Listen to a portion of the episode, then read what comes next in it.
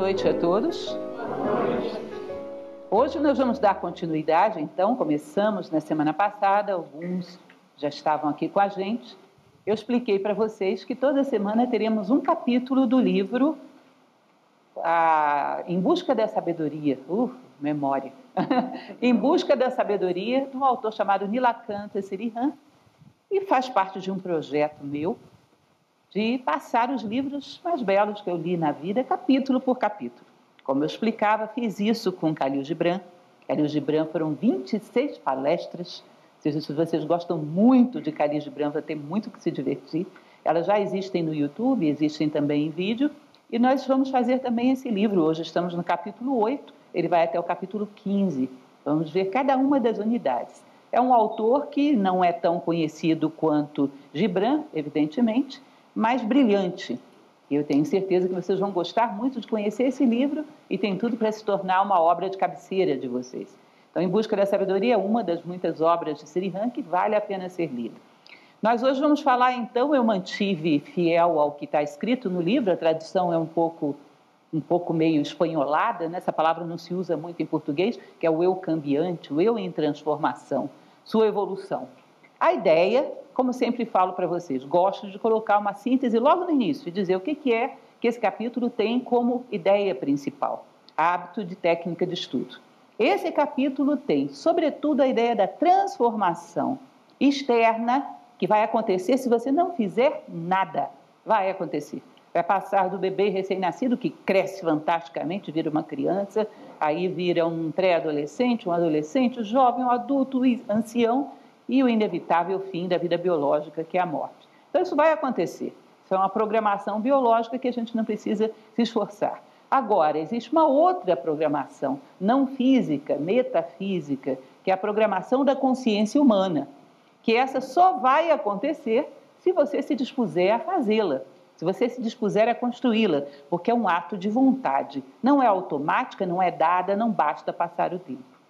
Então, nós vemos, falávamos um pouco sobre isso, inclusive na última palestra, que as pessoas, às vezes, conhecemos há 30, 40 anos, mudaram fisicamente, mas internamente são exatamente as mesmas pessoas, com as mesmas limitações, com as mesmas tendências, ou seja, esse tempo interno que depende da vontade, a consciência humana que depende da vontade para florescer, não acontece. Existe um poeta, inclusive, que diz que a primavera humana não é cíclica, ela ocorre sempre que a vontade humana atua. Ou seja, ela não volta automaticamente só porque o tempo girou. Primavera humana ela desperta quando o ser humano é digno dela. Ou seja, quando ele faz florescer a sua consciência, que é o símbolo oriental do lótus branco, por exemplo. A consciência humana que floresce independente do meio, como um ato de vontade. Vamos inclusive falar um pouco sobre ele hoje, o lótus branco. É um símbolo muito antigo. Então, essa é a ideia de hoje. Nossa, alguma coisa caiu. caiu mesmo. É, o eu cambiante, isso me lembrou um episódio muito antigo de uma palestra sobre Roma, de um famoso palestrante nosso, que falava sobre a ascensão e queda de Roma e que de repente o flipchart caiu. Os mais antigos talvez lembrem disso. E ele ficou olhando e disse: É, caiu mesmo. Enfim, hoje então vamos falar a respeito da transformação. Ele vai começar falando de duas coisas interessantes: os dois núcleos de geração de elementos psíquicos que a gente tem. Que é como se fosse um espelho voltado para o céu ou voltado para a terra. Nós temos uma capacidade de voltar a nossa mente, o nosso potencial, a nossa atenção para a terra. E a partir dessa interface com a terra, desenvolvemos respostas às nossas necessidades materiais.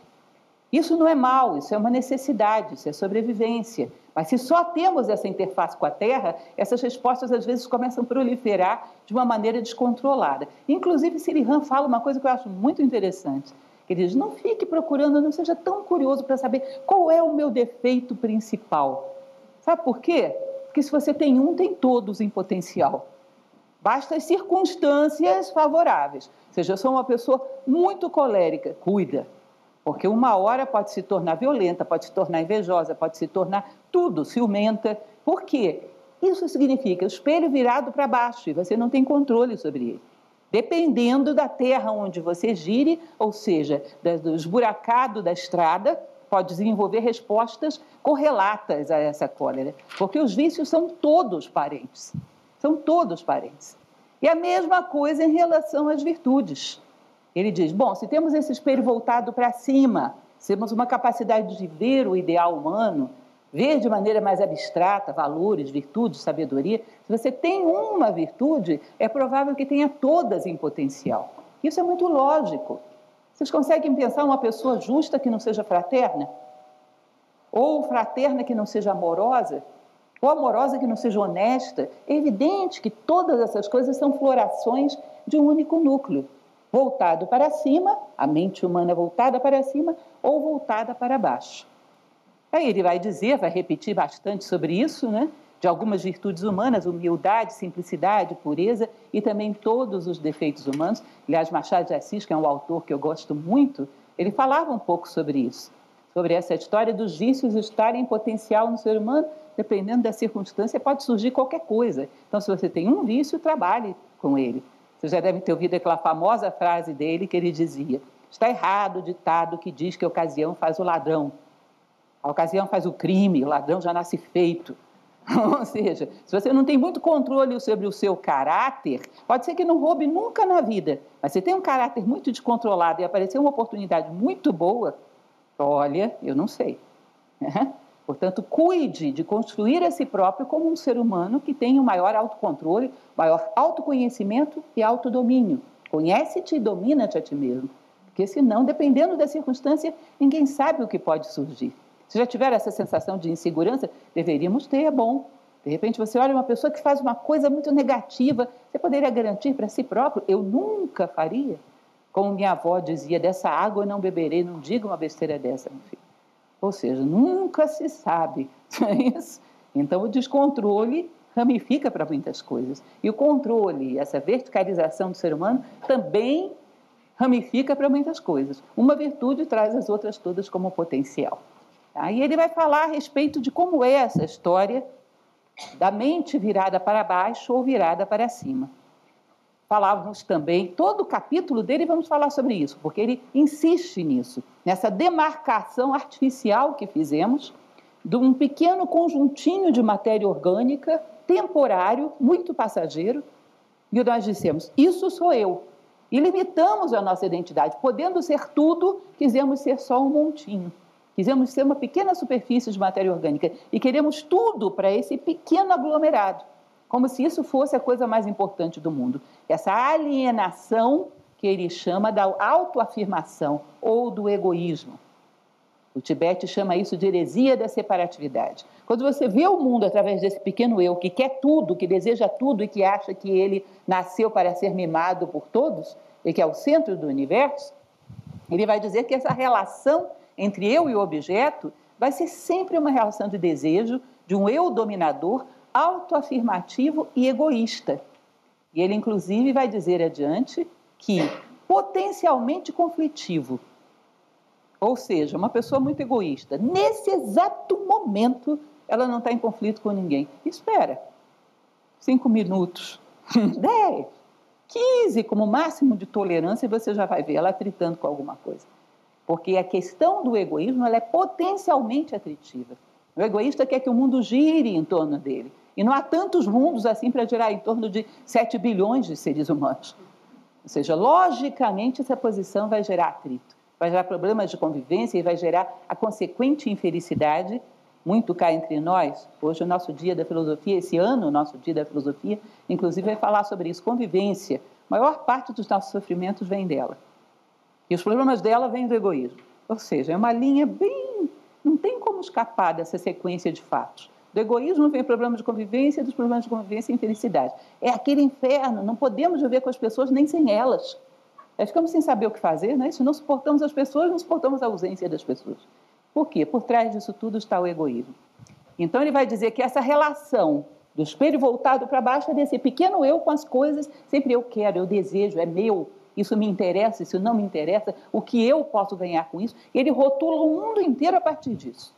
As coisas têm valor a partir do momento que servem para ele, lhe interessam. Fora disso, não sei nem quero saber e tenho raiva de quem sabe. Aí ele vai falar de uma outra possibilidade: relação coração versus beleza. desejo de relação da mesma natureza que o amor, fluxo da beleza em si. Isso é complicado de entender, ele é meio abstrato. Ele diz o seguinte: a mente, ela é, digamos assim, um operativo técnico. Para quem mexe com computação deve entender isso. Ela atende o desejo do operador. Quando você é egoísta, o teu pequeno eu escraviza a mente. Faz a mente trabalhar o tempo todo para encontrar formas de agradar e mimar esse pequeno eu. Ele diz: se você cala um pouco o egoísmo, consegue produzir um silêncio, a mente fica sem ter o que fazer, ela vai ficar sem amo? Não, ela vai adquirir um outro amo, porque ela nasceu para servir. Ela vai se virar para cima e vai servir ao fluxo da vida que passa através de você. E o fluxo da vida vai trazer todas as suas ferramentas à tona vai usar beleza, vai usar inteligência, vai usar imaginação, vai usar criatividade. Entende? A mente não vai ficar sem dono. Ou ela serve ao céu ou ela serve à terra.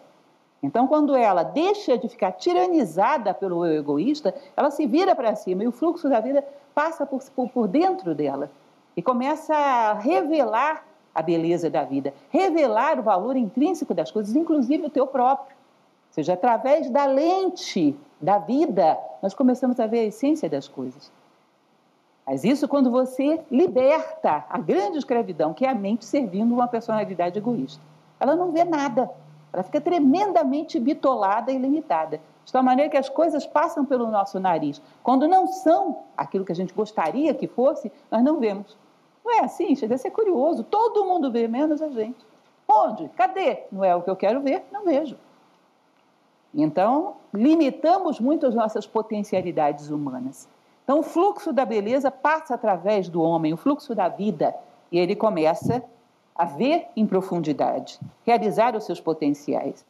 Ele vai dizer: Eu quero isso. Sempre ênfase nesse pequeno eu. Eu quero, não quero. Eu falava para vocês na aula passada daquela frase de Tolstói, que ela é muito boa, então serve, tem mil e uma utilidades, que ele diz: A quem passe por uma floresta e só veja lenha para sua fogueira ótimo, não existe nada na floresta. Se eu tenho uma fogueira para fazer, ou uma lareira, que no Brasil é meio raro, a floresta me interessa. Assim, não, não, não existe aquilo. É absolutamente amorfa. Não tem nada que me sirva, que me interesse. Às vezes não vemos as pessoas quando elas não oferecem para nós nenhuma possibilidade de ganho. Não é bela, não é atraente, não é jovem, não é rica, não tem um cargo. Não vejo. Absolutamente invisível. Entrou dentro de uma margem de invisibilidade. Isso é o pequeno eu filtrando as nossas percepções da vida. Não vai ver grande coisa, é evidente. E em geral é isso, ficamos ilhados, não vemos grandes coisas. Ele diz então que os vícios são uma irradiação desse pequeno eu em potencial conflito com os outros, como já falei para vocês.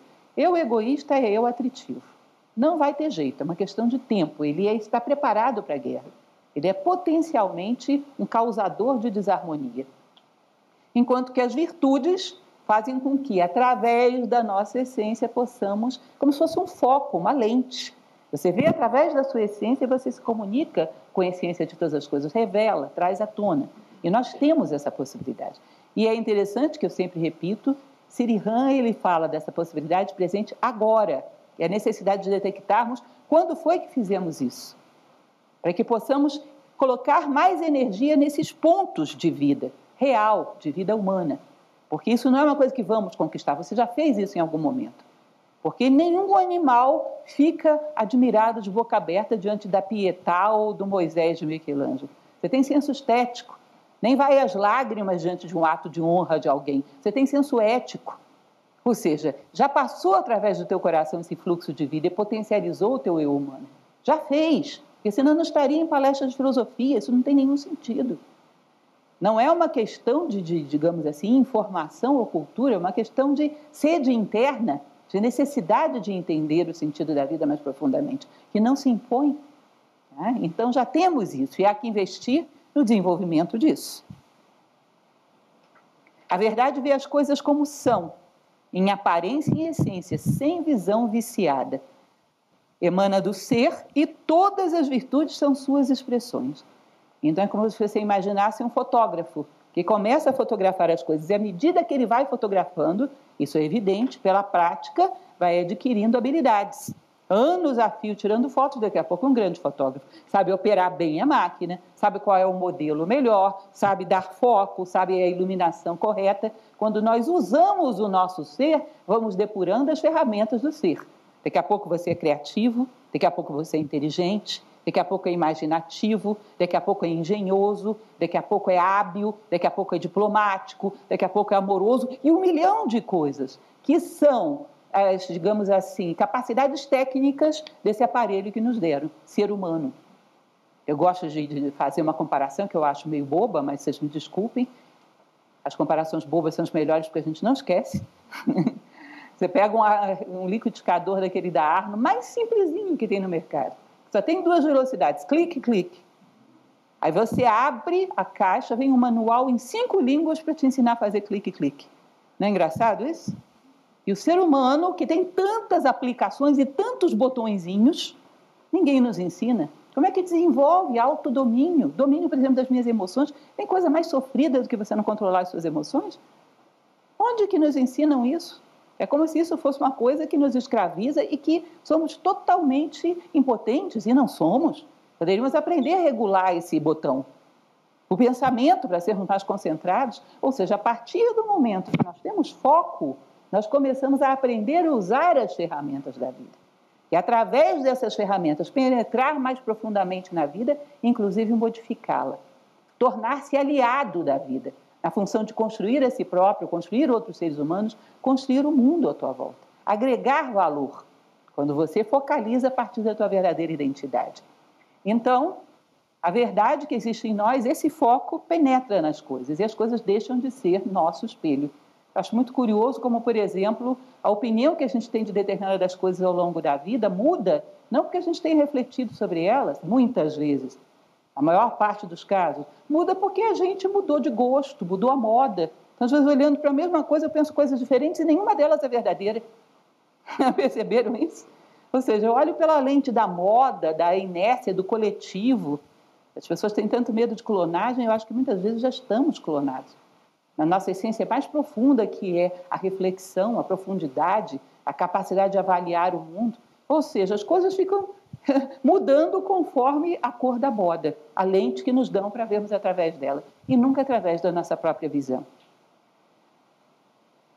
Ele vai falar, ele dá esse exemplo do céu com nuvens, lembrem, estamos falando do tema da transformação humana.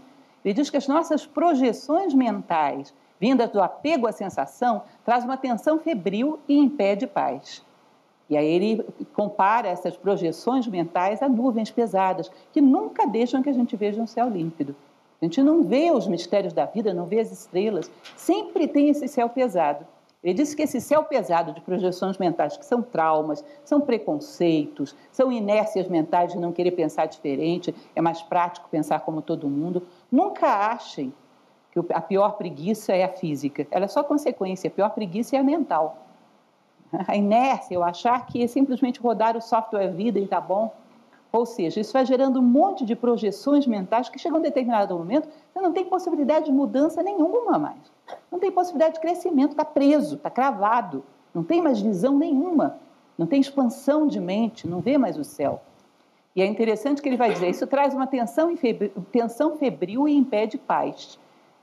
Se vocês forem ler Sirihan, que eu estou apostando todas as minhas figurinhas que vão, toda vez que ele, olha que são boas figurinhas, toda vez que ele falar de paz, ele está falando de felicidade. Porque para ele, paz é felicidade humana.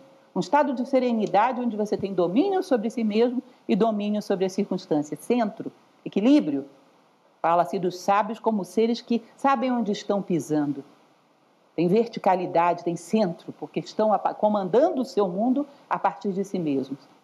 Então ele diz que nós vivemos num estado tão febril que não temos um momento de paz nem dormindo, que a febre dos nossos desejos não nos deixa um minuto. Ele diz: ninguém está se achando febril, né? Não, ninguém está percebendo nada, nada, temperatura normal, CNTP, condições normais de temperatura e pressão. Porém, sabe por que, você não percebe? Porque ela não passa, então não tem contraste, não gera consciência. A consciência nasce do contraste. Você nunca fica sem febre. É uma febre atrás da outra. Cessa um desejo, entra outro, cessa um desejo, entra outro. Inclusive porque, se não aparecer nenhum, você sofre um vazio interior, então você tem necessidade de procurar outra coisa para se distrair. Eu fiz algum tempo atrás um curso baseado num livro de um autor moderno também, Steven Pressfield, que se chama Como Superar Seus Limites Internos.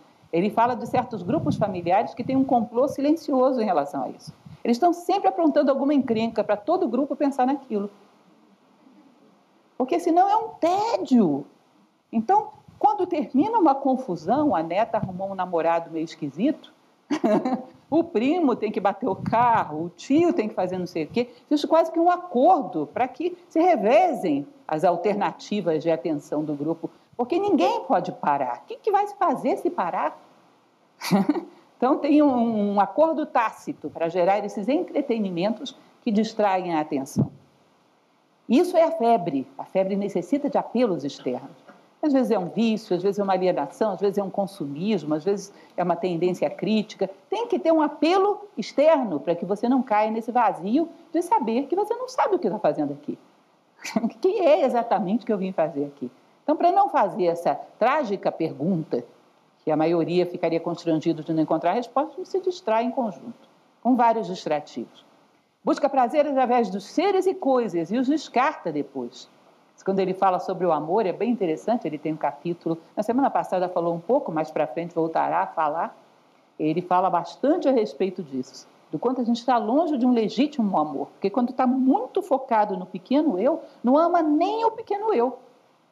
Não sei se vocês entendem isso. Que uma pessoa muito egoísta, que quer tudo para si, ela, em geral, do ponto de vista de saúde física, saúde psicológica, saúde espiritual, ela é bem menos saudável do que uma pessoa altruísta que trata o seu eu físico com justiça, lhe dá o necessário, trata o seu eu psíquico com justiça, é severo para que ele equilibre, né? trata o seu eu espiritual com justiça, lhe dá os valores que ele necessita, porque o eu espiritual também se alimenta. Então, o egoísta não ama nem a si próprio. Platão falava bastante sobre isso, baseado no. Ih, essa é uma longa história. Recomendo a palestra Amor Platônico. Ele vai falar que esse amor próprio que nos faz termos coragem para enfrentar as dificuldades, é o ponto de partida. O egoísmo, quando é muito, nem esse tem. É uma necessidade de desfrutar as coisas de uma maneira tão imoderada que às vezes é ruim até para o próprio pequeno eu. O amor começa quando você olha para fora. Como pode amar alguma coisa que você não vê? E se as coisas são todas espelhos teus, você não está vendo nada, como amá-las. Então você é um usuário da vida. E nós temos isso implícito dentro do nosso vocabulário, dentro do nosso comportamento, é tudo de, de, de é, o tempo todo perguntando como isso pode, o que, que isso pode me, me, me gerar de ganho, o que, que eu posso ganhar com isso? O que, que fulano, fulano foi feito para mim? Vocês já ouviram essa frase romântica? Não, fulano foi feito para ele mesmo. Ele não foi feito para você. Você não é tão relevante assim, meu caro. a meta da economia, sabendo usar, não vai faltar, ou seja, tudo para o meu uso, para a minha importância, para o meu mundo, eu, eu, eu, eu. Não existe amor possível dentro de um foco como esse. Entendam?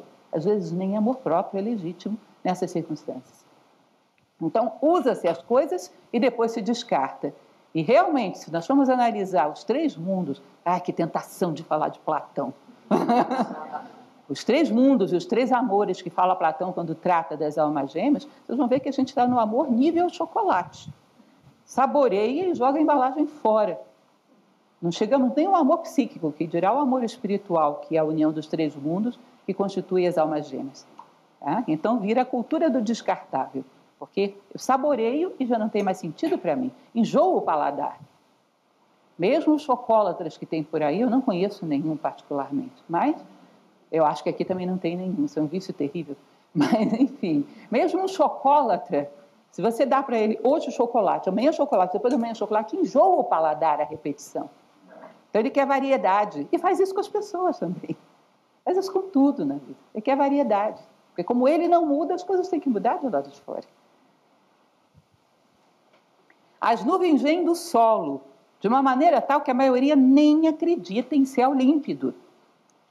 Isso é interessante, já comentei já em várias palestras, quem já assistiu alguma palestra minha, que uma vez, muito tempo atrás, muitas décadas, quando eu fazia uma das minhas primeiras palestras, falava sobre as virtudes do ser humano, alguma coisa desse tipo. Que ao final uma pessoa me disse: Olha, não é possível um ser humano ter todas essas virtudes. Isso aí você deve ter lido alguma historinha, algum conto de fada. Me aponta uma pessoa hoje que seja assim. E a história mente. As pessoas do passado não eram assim, isso inventaram os historiadores. O ser humano não suporta, a psique humana não suporta tantas virtudes. Eu falei, gente, Não é que Platão tinha razão, porque ele dizia isso. Que quando nós não cultivamos a memória dos grandes homens, o homem deixa de acreditar em si mesmo e acha que o seu teto de possibilidades é esse aqui. Se alguém tenta ir além, é criticado, inclusive. Você é vaidoso. Quer ser melhor do que isso, você já está bom demais. O que, que é isso? Que pretensão está muito bom do jeito que está. Ou seja, fica com um teto de possibilidades muito baixo quando não se cultiva a memória de grandes homens. Ele falava da memória do herói, quanto isso é importante. E o herói não é aquele que reconstruiu o mundo, às vezes um ser humano que supera os limites da média já seria suficiente para ser um herói. E deveria ser cultivada essa memória. Então a gente deixa de acreditar que existe algo acima das nuvens. Existe possibilidade de uma generosidade legítima. Eu já vi gente dizer que não. Eu já vi pessoas dizerem que o amor é uma grande mentira. No fundo, é um adoçante para os instintos. Eu já ouvi essa expressão. E dentro de sala de aula, para vocês terem um pouco de compaixão de mim. Tá? O amor é um adoçante dos instintos. Não existe, é tudo uma grande ficção. É materialismo histórico, tudo é chantilly do bolo. Isso não existe. Ou seja, o ser humano não acredita que haja céu além das nuvens, porque não vê. É uma vida inteira sem ver. Nem em si próprio, nem dos demais, então ele limita o seu teto de possibilidades. Duvida que exista algo além do teto. Isso é terrível. Que acreditando muito já é difícil você ver o céu. Se você não acredita, não vai ver de jeito nenhum. É um ato de vontade. Satisfação passageira ou insatisfação descem em lágrimas de frustração e autopiedade. Ele tem toda a razão e o Prestes também falava sobre isso. Uma pessoa que vive em função de desejos egoístas. Se ela não alcança, vai ficar triste, vai ter lágrimas de autopiedade. E se ela alcança? Também, só que com um pouquinho mais de tempo. Um pouquinho assim, que rápido enjoa. E percebe que não era bem aquilo, era outra coisa. Aí começa a ser manipulado para obter essa outra coisa. Obtém, não era, não era esse modelo. Era um pouquinho mais. Porque não existe nada de material que possa preencher a frustração que existe dentro do ser humano. Então, quando você tem, assim que você pega, é aquela velha história do cachorro correndo atrás do pneu. Vocês já viram que engraçado? Quando o carro para, ele não sabe o que fazer com o pneu. Porque eu desejava tanto isso. Acho era engraçadíssimo. Somos nós quando obtemos coisas materiais. Queria, queria, queria, comprei. Bom, mas e agora? Carro novo, andei uma vez, duas vezes, não tem graça. O que, que eu faço? Compro um mais novo. Viagem, vou uma, vou duas, vou três vezes, tem que ir para outro lugar. Daqui a pouco eu vejo que todos os lugares estão tão parecidinhos. O que, que eu faço agora? Eu teria que viajar para outro lugar, para dentro, porque senão vai ficar cada vez mais parecido. Em todo lugar o homem está mais ou menos alienado no mesmo drama do egoísmo.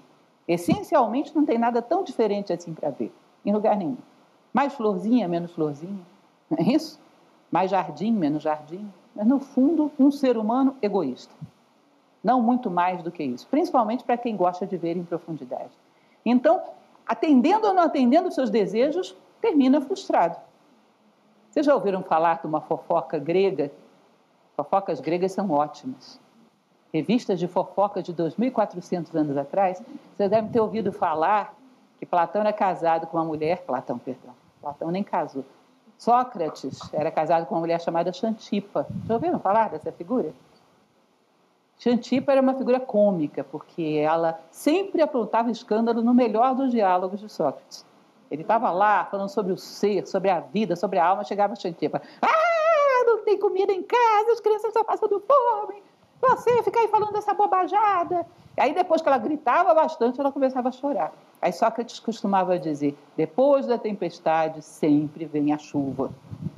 É mais ou menos isso. Vivemos uma tempestade de desejo, depois vem a chuva autopiedade, falta de sentido de vida.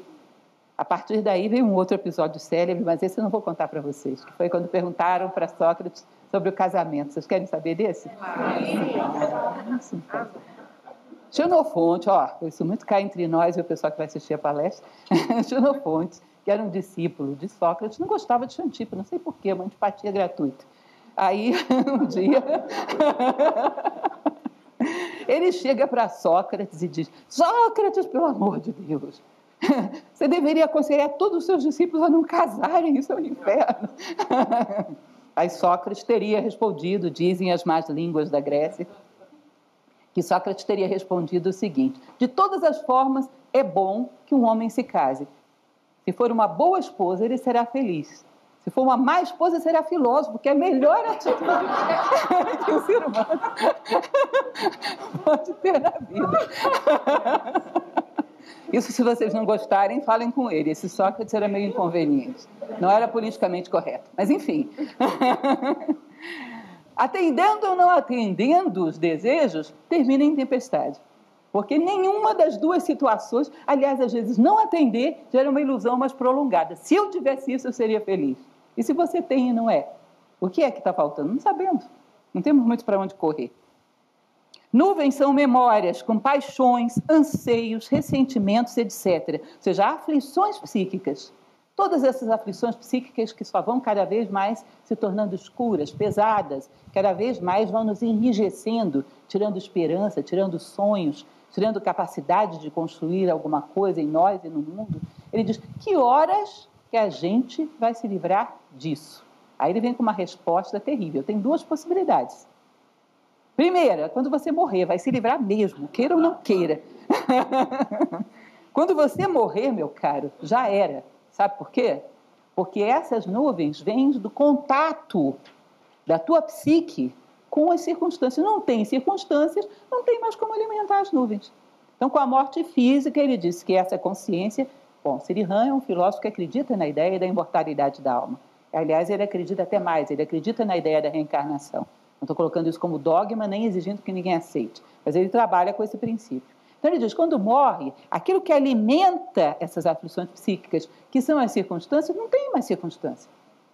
Você tem, é obrigado a se virar para dentro. Então as nuvens vão dissipando, dissipando, não tem nada para alimentá-las. Puf, acabou nuvem. Aí você necessariamente vai ver um céu, com aquela quantidade de estrelas que você, por mérito, tiver conquistado ver. Então eu tenho um pouco de justiça, um pouco de fraternidade, eu vi uma estrelinha ou outra e vou necessariamente me voltar para dentro. Não tem mais circunstância para me distrair. Vou necessariamente voltar para dentro e vou ver o máximo que eu, por mérito, conquistei ver. Aí ele cita um livro indiano muito bonito chamado Bhagavad Gita, alguns devem conhecer, que diz que quando você esgota o mérito kármico, pum, cai novamente. Quando cai, cai e renasce como aquela criança flexível, criativa, espontânea, maravilhosa, ninguém diria, um ser que visse aquele ancião enrijecido, cheio de preconceito, cheio de mania, que ele, em essência, é essa mesma criança. O que, que aconteceu aí no meio do caminho? Ele vai falar um pouco sobre esse processo. Então, vemos as estrelas mais próximas até que as sementes de ignorância nos puxem para baixo, ou seja, esgotou o mérito kármico. O ancião desgastado torna-se uma criança inocente, é o reverso do tempo. Por quê? Porque a vida, o tempo que opera na vida física, não rejuvenesce, ele enrijece. Agora, o tempo que se transpassa nessa dimensão diferente que é a morte, ele regenera, ele rejuvenesce, ele faz o contrário. Nós vamos criando uma carcaça enrijecida que vai aprisionando a alma lá dentro, de tal maneira que ela não tem chance nenhuma de se manifestar no mundo. Como se eu colocasse uma luva de aço. Minha mão não tem nenhuma chance de fazer nenhum movimento com aquela luva rígida. A alma fica prisioneira dentro dessa personalidade que vai enrijecendo. E aí a morte vai, puf, arranca essa luva, a alma fica flexível. Aí ela entra novamente no mundo e começa a construir uma outra luva.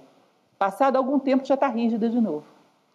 Aí ele diz: esse processo de regeneração que a morte faz ele é do mesmo nível de grandeza que o processo de desgaste que a vida física faz. Ou seja, de uma vida para outra, você muda tanto quanto numa vida da infância até a velhice. É um processo de igual magnitude, só que é o reverso. Mas a gente não percebe, porque vai acontecendo devagarinho. Um dia, outro dia, uma semana, ah, uma semana não faz diferença nenhuma, faz. Se nós vivêssemos um milhão de anos, uma semana não faria diferença, mas para quem vive 80, 90 faz. Vai passando, mais um mês, mais um ano, vai, perdendo a flexibilidade, vai perdendo a criatividade, vai perdendo o foco, vai perdendo ah, o discernimento, vai ficando enrijecido, vai repetindo os mesmos procedimentos mecanicamente. Quando você vê, praticamente perdeu, aprisionou a sua alma, perdeu a possibilidade de expressão da alma. Aí a morte vem e diz: Não, coitado, deixa eu fazer algo por esse cidadão. Puf! Arranca essa luva.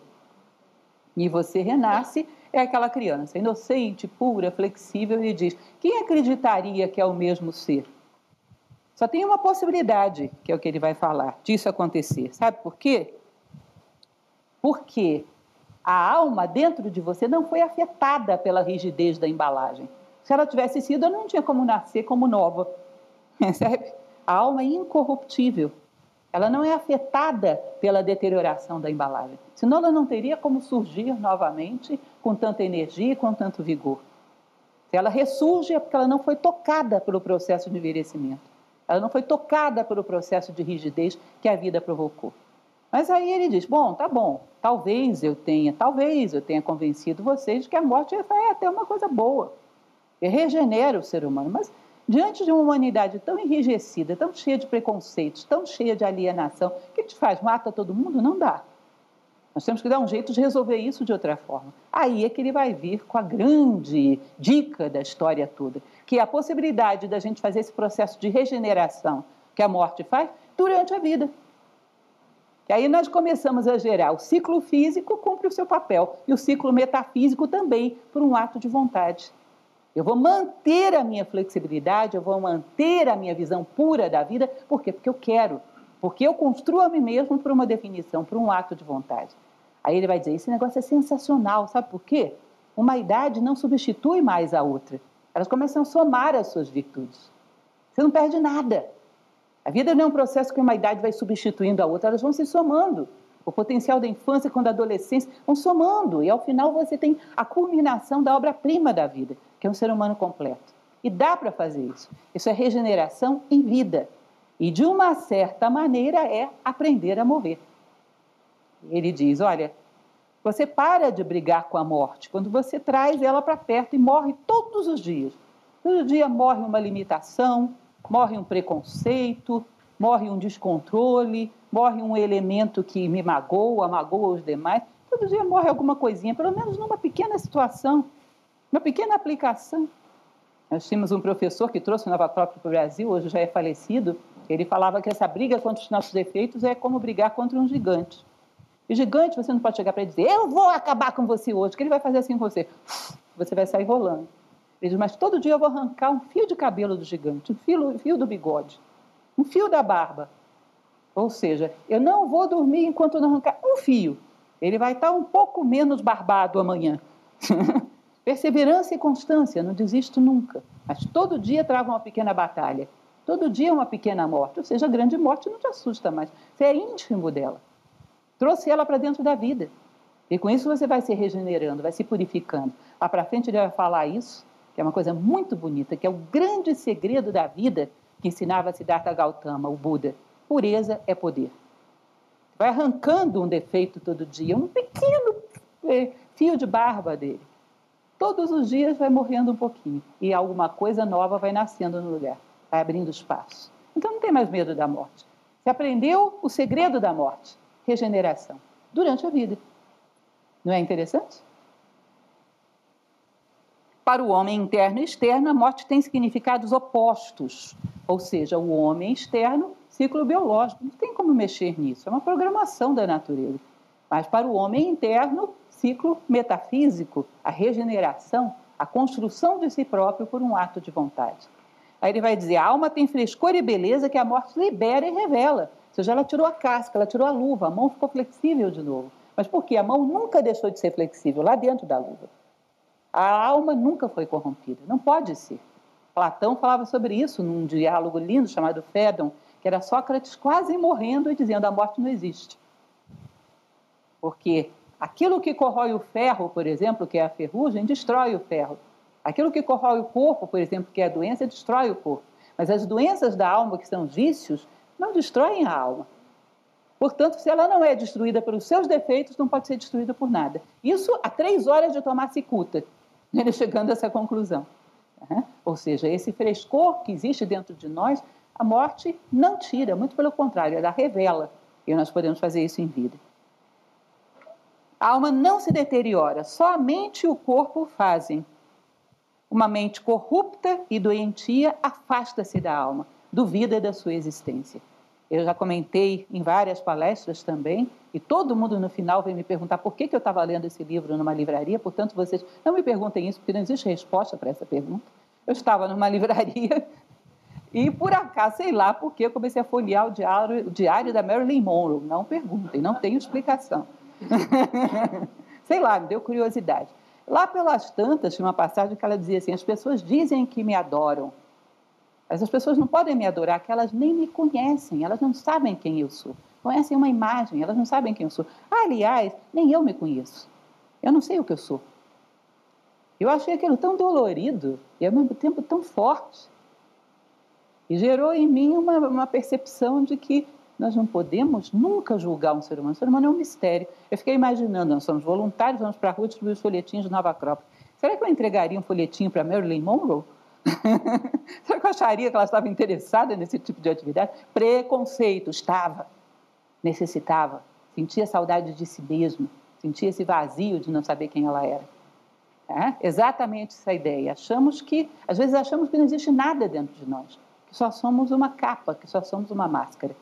Aliás, o mito da máscara é um dos mais antigos da mitologia clássica. Há um rosto por trás da máscara? Será? Qual é ele? A alma humana geralmente não tem atuado na vida dos homens. Especulam sobre ela, mas não a conhecem. Então nos tornamos estranhos para nós mesmos, como dizia nossa amiga Marilyn Monroe. Uhum. Encontrar esse eu mesmo demanda uma mente quieta que renuncia a finalidades e preocupações pessoais. Mente quieta. Falei para vocês, quando o egoísmo para de tagarelar, que em geral ele não para um minuto, o de você está parado nesse exato momento? Né? Eu quero subir depois lá e ver se tem pão de queijo. O pão de queijo aqui da Nova Cropa é muito bom. Não, eu quero não sei o quê, eu quero lavar o carro, eu quero isso, né? Ah, ah, não sei o quê, eu quero descansar, botar as pernas para cima, eu quero ver tal coisa na televisão. Não para de querer. um minuto, não produz um minuto de silêncio. Aqueles que são capazes de produzir um certo silêncio perceber a si próprios, travar um diálogo consigo mesmos, esses são raros. Ele diz que quando essa mente quieta renuncia a finalidades e preocupações pessoais, gera uma pessoa excepcional, como um lírio em uma lagoa. Aí vocês vão dizer, isso não é lírio, isso é lótus. É, porque, em primeiro lugar, eu não achei lírio. Em segundo lugar, o lótus. o Google não colaborou. E, em segundo lugar, o lótus é mais famoso. Lótus branco, que é o símbolo oriental da pureza, que nasce no meio de uma água putrefata, num pântano, e se eleva acima desse pântano e abre as suas pétalas totalmente brancas. Ou seja, ele não é produto do meio, ele é produto de si mesmo. Capacidade de ser produto de si mesmo, um negócio fantástico, e o ser humano pode fazer isso. Aquela pessoa que a gente ouve de vez em quando falar, eu não sou uma pessoa muito equilibrada, mas olha só, no mundo ninguém é. Está vendo muita gente equilibrada? Não, então por que, que eu seria? Sabe o que, que essa pessoa está querendo te dizer? Que ela só vai ter virtude quando o mundo inteiro for virtuoso. Ou seja, quando acabar a dualidade. Sinto muito, mas não vai acabar. Enquanto existiu equilíbrio, o desequilíbrio. O claro, o escuro, o macio, o resistente, ela vai ter que ser capaz de optar por qual polo ela quer e ter um ato de vontade para se definir por esse polo. Vejam bem, ainda que a gente conversasse com a divindade e dissesse, quebra o galho desse rapaz, acaba com a dualidade, e ele fizesse esse grande favor, acabou a dualidade, ficou todo mundo equilibrado. Esse cidadão ficou equilibrado, que maravilha. Tem algum mérito? Ele é uma esponja, você mergulhou dentro de um balde de tinta vermelha, ele é vermelho. Espreme bem, bota no, bota no balde de tinta azul, ele é azul. Ele é o que o meio determina. Né? Criou a dualidade de novo, ele vai ficar oscilando loucamente de novo, ele não tem capacidade de escolher o seu futuro. É um escravo das circunstâncias. Né? Então, essa capacidade de ser produto de si mesmo, de brotar de dentro para fora, de ter uma essência desperta através do qual você vê a essência do mundo à tua volta, uma comunicação de essência para essência, ele diz: são homens excepcionais. Começa a descobrir a língua da vida, que é símbolo, começam a ver através das aparências infelizmente ainda é uma minoria. Aí ele vai falar a respeito desse processo dentro da vida humana, como é que a vida humana foi feita para gerar esse ser excepcional. Se a gente seguir o script. Ah, mas o script não veio dentro da caixa, não veio. Nós não somos um liquidificador da arma. Nós temos que descobrir esse script nós mesmos. Nós não estamos numa época histórica que dê muito valor à filosofia, ao metafísico, ao espiritual. Temos que descobrir o script, temos que encontrá-lo dentro de nós mesmos. Então ele diz que qualquer idade pode e deve ser bela. Qualquer idade vai nos levar, vai nos trazer uma peça para a construção desse ser excepcional. Então, podemos reter a inocência da criança, aquela pureza, aquela sinceridade, aquela capacidade limpa de lidar com as coisas e ver as coisas. Podemos reter isso, Podemos reter o espírito do jovem, a garra, a força, a capacidade de beber da poesia da vida, aquele encanto pela vida, pelos mistérios da vida, o espírito de aventura. Dá para reter isso, dá para reter o equilíbrio e a lucidez do adulto e a capacidade simbólica e metafísica do idoso, que vem através das coisas. Atravessa a aparência e pega o coração das coisas. Aprendeu a língua da vida, que é símbolo. Você soma tudo isso num ser humano, já imaginou? Tudo isso sem perder nada, acrescentando, acrescentando, acrescentando. Como num processo pedagógico, onde todos os ensinamentos deveriam se somar não se substituir. Você é um ser humano excepcional, puro como uma criança, forte como um jovem, equilibrado como um adulto e espiritual como um idoso. Tudo junto, num ser só. Ele disse que é o espetáculo mais belo do mundo. Mas passa pouco esse espetáculo, é raro de haver apresentações, né? mas é o espetáculo mais belo do mundo. Então, ele diz: bom, o que fizeram com as idades do nosso tempo histórico? Ele fala muito particularmente da juventude. A juventude hoje é muito diferente dessa juventude que a gente gostaria de atesourar. Ao invés de o ápice de energia física deveria ser aproveitado para o homem arrancar, disparar em direção aos seus sonhos. Mas essa juventude está tão contaminada por egoísmo, vaidade, autoafirmação, que ela despreza o antigo, ela despreza o velho, mas ela é velha. Ela quer reinventar a roda. A juventude atual tem uma reação cega à velha ordem das coisas. Quer construir o novo sem ser novo. Não quer mudar as coisas simplesmente para se autoafirmar. Não tem coisa mais velha no mundo do que egoísmo e vaidade. Se você quer renovar, legal, brigue com esses dois. Senão você está fazendo a mesma coisa, só mudou a embalagem. Então, quer renovar, brigue com esses dois. Isso é uma boa briga. Não existe nada mais subversivo do que subverter a mecanicidade egoísta da humanidade. Nada mais contra a corrente. Se não quer rejeitar o velho, você é velho. É simplesmente uma embalagem com um coloridinho diferente. Ele diz desse roubar, desse esvaziar do sentido das idades da vida. E a juventude, que é o ápice da energia física, hoje ela é associada a quê? Preguiça. Não é uma coisa curiosa isso? Curioso que no momento que você tem mais energia, você menos a utilize. E essa rigidez que impede que ela renove a si próprio e ao mundo. O jovem deveria somar modéstia, afeição, capacidade de sentimentos profundos, disposição para aprender, ou seja, querer saber o que está por trás das aparências, ter coragem de pensar por si só. Por que isso? Não, é a tribo. Todo mundo pensa assim, vou pensar também para ser aceito. Não, não tem por que ter, ser carente tão jovem. Já está tão carente assim, está na hora de dar e não de receber.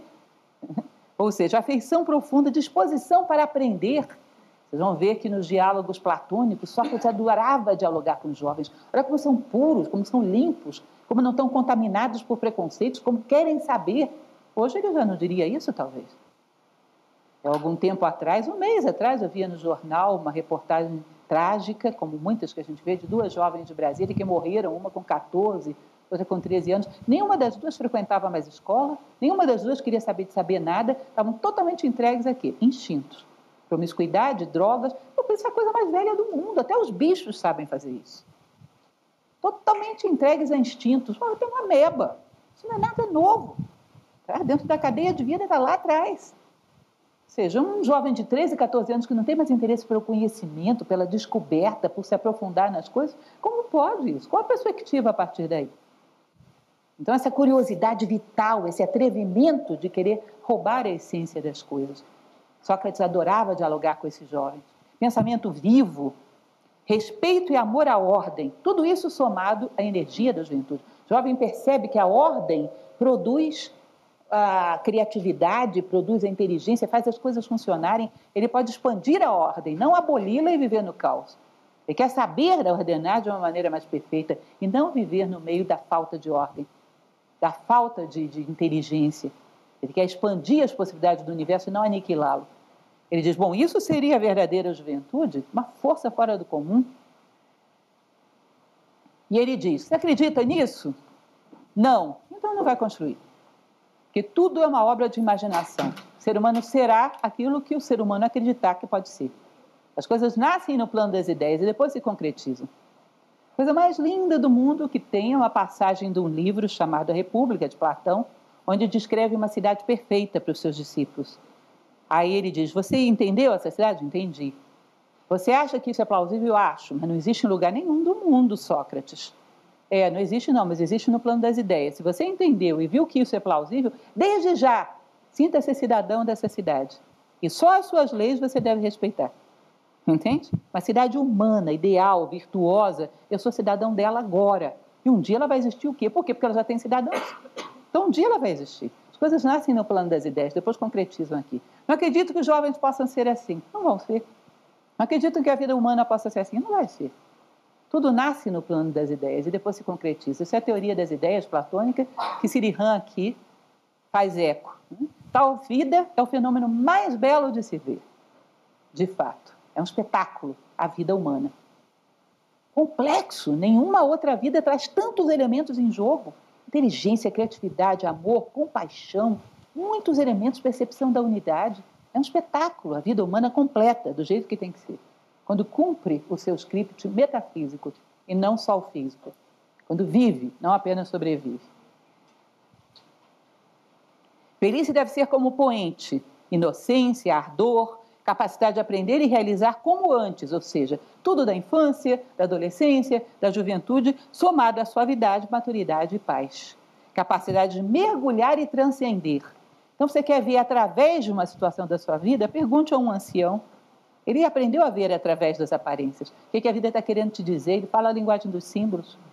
Quer ver através de uma atitude de uma pessoa? Pergunte a um ancião.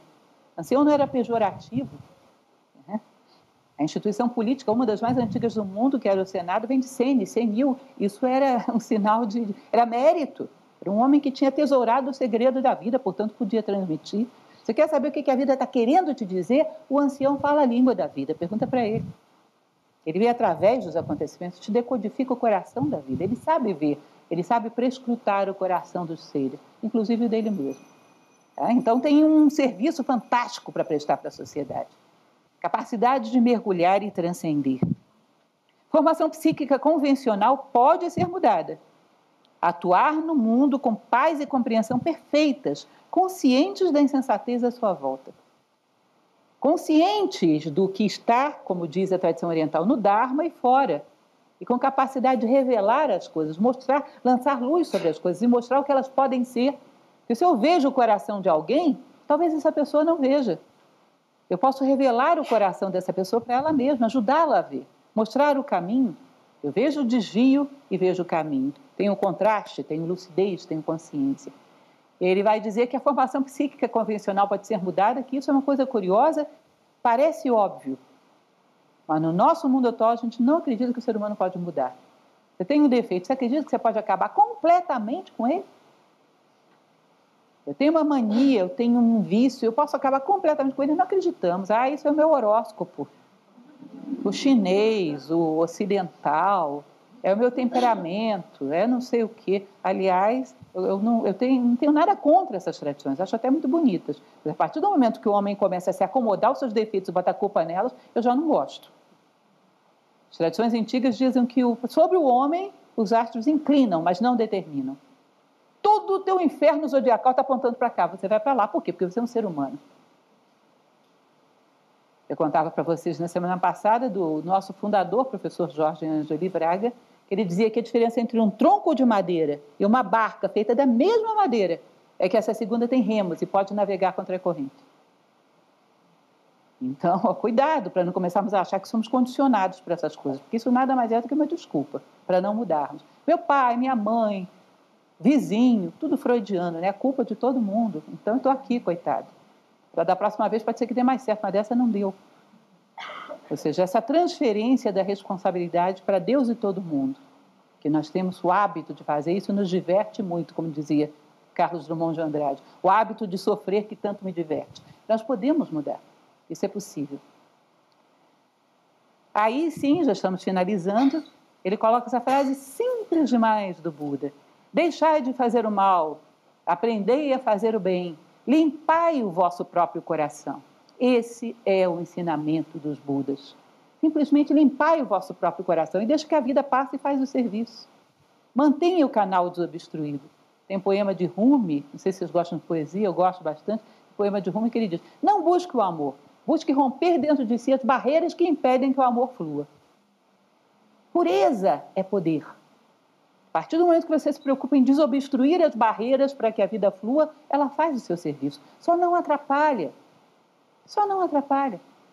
É uma coisa curiosa, quando a gente começou a fazer, muitos anos atrás, os primeiros professores de Nova Acrópole no Brasil, a gente começou a treinar para dar aulas, eu percebi que eu não precisava adquirir muita técnica, que a mensagem era muito forte, eu só tinha que não atrapalhar com a minha vaidade, com o meu egoísmo, com a minha necessidade de que todo mundo pensasse que eu era boa. Se eu não atrapalhasse, a mensagem fazia o que tinha que fazer por ela mesma. A mensagem era muito boa, eu só tinha que sair da frente. Isso é uma descoberta sensacional, nunca mais tive problema. Só não atrapalhar, só desobstruir, desobstruir o caminho. Palavra difícil. Ah, e por fim, para terminarmos, purificação, simplicidade em vida, céu sem nuvens, sereno e simples. Sem isso, a vida é casca, aparência, sem nada de real. Vivemos numa bolha, nem tocamos a realidade, flutuamos sobre a vida, não tocamos uns aos outros, não vemos o que as coisas são, nem temos curiosidade, não vemos a nós mesmos. Uma vida simples, pura e profunda, onde não atrapalhamos o fluxo da grande vida. Só isso. E nós podemos alcançar isso aproveitando a energia que cada fase da vida nos dá. Podemos nos regenerar, podemos gerar uma primavera humana. E essa não é fruto do tempo cronológico, essa é fruto da vontade. Acontece na hora que a gente quiser. Pode acontecer todos os dias. Aprender a morrer um pouco todos os dias, para renascer. E aí não tem por que ter medo da morte, ela se torna tua companheira de viagem.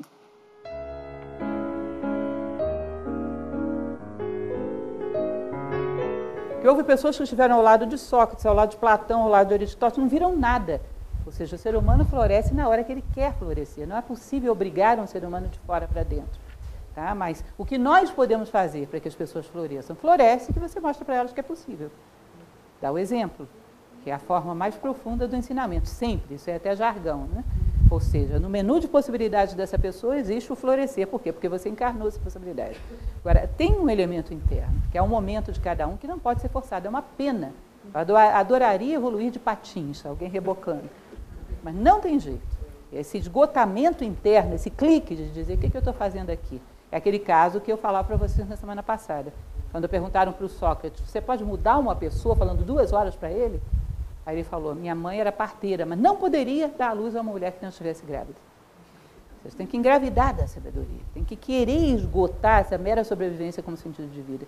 Se ainda não é o momento para isso, é que respeitar a experiência da pessoa e tentar ajudar para que ela não desvie nem se machuque tanto.